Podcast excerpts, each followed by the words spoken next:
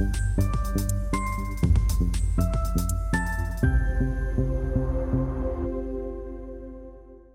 Bonjour, bienvenue sur Investor TV dans notre émission euh, Bourse. Investor TV a participé il y a quelques jours à l'Investor Access qui est un événement biannuel où les dirigeants de sociétés cotées, euh, de mid-cap, small-cap, rencontrent les investisseurs euh, professionnels. nous avons rencontré Mathieu Charveria, le cofondateur CEO de Terranexus, qui nous a commenté ses résultats, exposé sa stratégie. Mathieu Chavera, bonjour. Bonjour. Eh bien, commençons, si vous voulez bien, par euh, présenter Terranexus pour ceux qui ne connaissent euh, pas ou qui connaissent peu votre entreprise. Avec plaisir, merci beaucoup. Terranexus est une société pharmaceutique qui développe des candidats médicaments dans les maladies rares neurologiques. Nous sommes une société cotée à Euronext, grosse, euh, forte d'une vingtaine de personnes qui travaillent dans le domaine des maladies rares neurologiques. Nous avons un actif en phase 1 dans la maladie de Batten. La maladie de Batten, c'est une maladie pédiatrique génétique qui touche 2000 personnes dans le monde, 2000 enfants dans le monde, pour lesquels il n'y a pas de médicaments enregistrés, donc il n'y a pas de traitement dans cette maladie-là. Et nous développons un actif qui s'appelle Batten One en phase 1 et qui rentre en phase 3 à la fin de l'année, qui vise à bloquer la progression de cette maladie chez les patients atteints de cette maladie-là. Et nous développons cet actif avec la plus grosse fondation américaine, BBDF, du domaine. On dispose également d'une plateforme de RD qui est construite avec de nombreux académiques, le CEA, le Collège de France notamment. Et on a récemment annoncé des collaborations avec l'INSERM et dans le cadre d'une équipe commune avec les Hospices civils de Lyon, l'Université Claude Bernard Lyon 1 et l'INRIA. D'accord. Euh, quelles sont vos spécificités, vos atouts qui vous distinguent des autres acteurs de votre marché? On a tout d'abord une plateforme de RD qui est dédiée sur les interactions entre les différentes cellules dans le cerveau que sont les neurones et les astrocytes, ce qui constitue une première originalité de la société.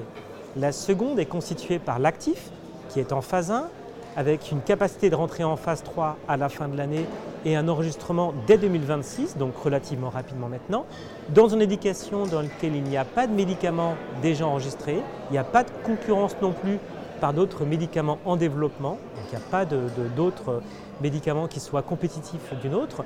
On a un médicament dont le mécanisme d'action est déjà validé en clinique, avec une sécurité déjà connue dans l'indication qu'on a récemment présentée au marché.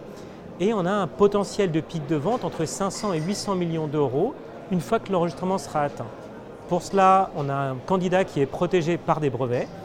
On dispose d'une formulation propriétaire buvable unique, adaptée aux besoins des patients, et des désignations orphelines auprès des grands offices réglementaires. Très bien. Il y a quelques jours, vous avez publié euh, vos résultats. Dans les grandes lignes, qu'est-ce qu'il faut retenir de cette euh, publication? Alors déjà sur le côté financier, on a annoncé 12 mois, plus de 12 mois d'horizon de trésorerie. On a également euh, révélé le profil de sécurité de notre produit Batten One chez le patient atteint la maladie de Batten, donc un produit qui est très bien toléré jusqu'à la dose maximale que nous avons testée. Et on a également présenté nos dernières avancées en termes de collaboration académique avec des plateformes de premier rang, notamment via une plateforme, un projet qu'on appelle AstroSite, qui est une équipe commune de recherche avec de nombreux académiques à Lyon. Très bien. Pour les prochains mois, quelle est la stratégie? Quels sont vos enjeux?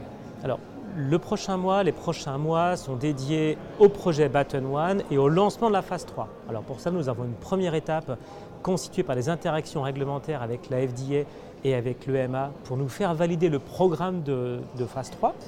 Et ensuite, nous lançons cette phase 3 qui sera menée sur une soixantaine de patients, placebo versus euh, euh, versus Batten One, qui est l'actif de la société. Deux ans plus tard, on évalue l'efficacité du traitement et on vise l'enregistrement, donc 2026 à ce stade-là. Parfait.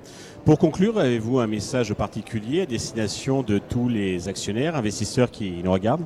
Comme je l'ai indiqué, on a deux actifs, une plateforme de RD dédiée aux interactions entre les neurones et les astrocytes et un produit qui rentre en phase 3 à la fin de l'année, ce qui donc deux actifs réellement uniques dans le domaine des biotechnologies.